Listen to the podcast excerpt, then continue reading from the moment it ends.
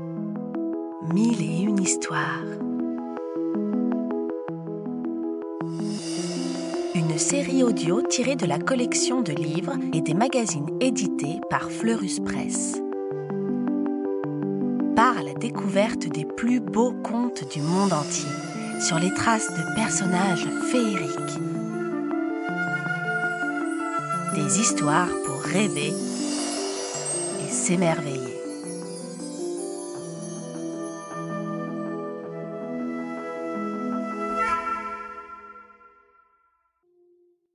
La louve de Noël Il y a très longtemps, dans les Landes, les loups étaient nombreux. L'hiver, quand ils n'avaient plus rien à se mettre sous la dent, ces loups mangeaient parfois des hommes. Dans cette région vivait un garçon nommé Petit Jean. Il était si petit que ses frères se moquaient toujours de lui. Alors Petit Jean préférait se promener tout seul dans la forêt. Cette année-là, la veille de Noël, la mère de Petit Jean le met en garde. Mon garçon, si tu vas en forêt, reviens avant le coucher du soleil, car les loups rôdent en ce moment.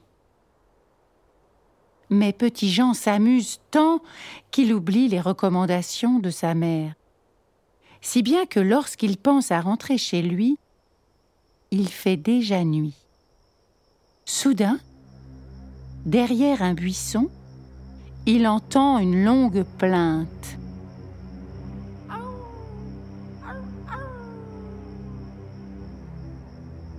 Il s'approche et que voit-il?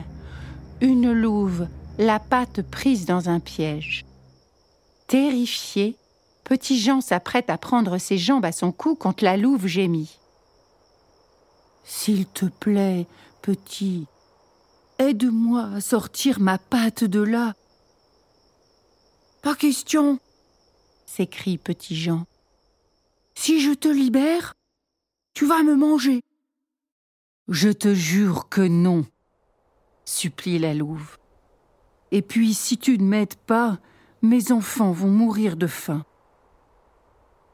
Au même instant, deux petits louveteaux sortent d'entre ses pattes et viennent se frotter contre les jambes de Petit Jean. Bien embêté, le garçon réfléchit, puis il dit Si je te libère, promets-moi que tu ne mangeras plus jamais personne. Promis, dit la louve. Alors Petit Jean se décide. De toutes ses forces, il tire sur les mâchoires du piège jusqu'à ce que la louve puisse retirer sa patte. Puis, avec son mouchoir, il lui fait un pansement pour soigner sa blessure. Enfin, il recule de deux pas et crie Maintenant, sauve-toi, car si les chasseurs te trouvent, ils te tueront. Merci, dit la louve et elle repart en boitillant, suivie de ses deux louveteaux. En rentrant chez lui, Petit Jean ne dit pas un mot de son aventure. Avec ses frères, il décore le sapin et allume les bougies. Puis la famille passe à table pour le réveillon de Noël. Au moment du dessert, un hurlement retentit derrière la porte.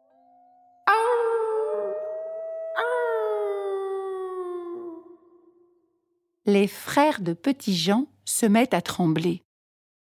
Mon Dieu Des loups s'exclame sa mère toute pâle.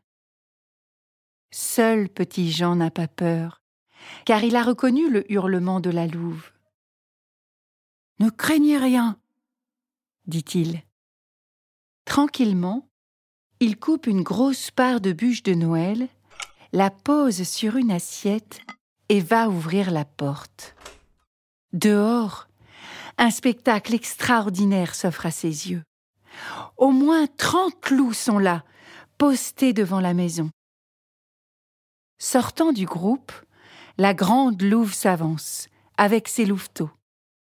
Dès qu'ils voient le gâteau, les petits loups se précipitent sur l'assiette en remuant la queue. Alors, la louve s'approche de Petit Jean, lui lèche la main et dit en le fixant de ses grands yeux jaunes. J'ai raconté à mes frères loups comment tu m'as sauvé. Et nous avons décidé une chose. À partir d'aujourd'hui, pour te remercier de ton aide, nous ne mangerons plus jamais ni homme, ni femme, ni enfant. Joyeux Noël, petit Jean. Puis doucement, la mère Louve repart dans la nuit, suivie de ses louveteaux et des trente grands loups gris. Depuis ce jour, dans les landes, les loups ne mangent plus personne.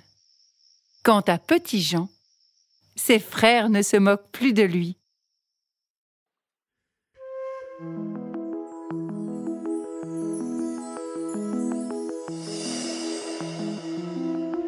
On espère que ce conte t'a plu et qu'il t'a donné envie d'en découvrir beaucoup d'autres.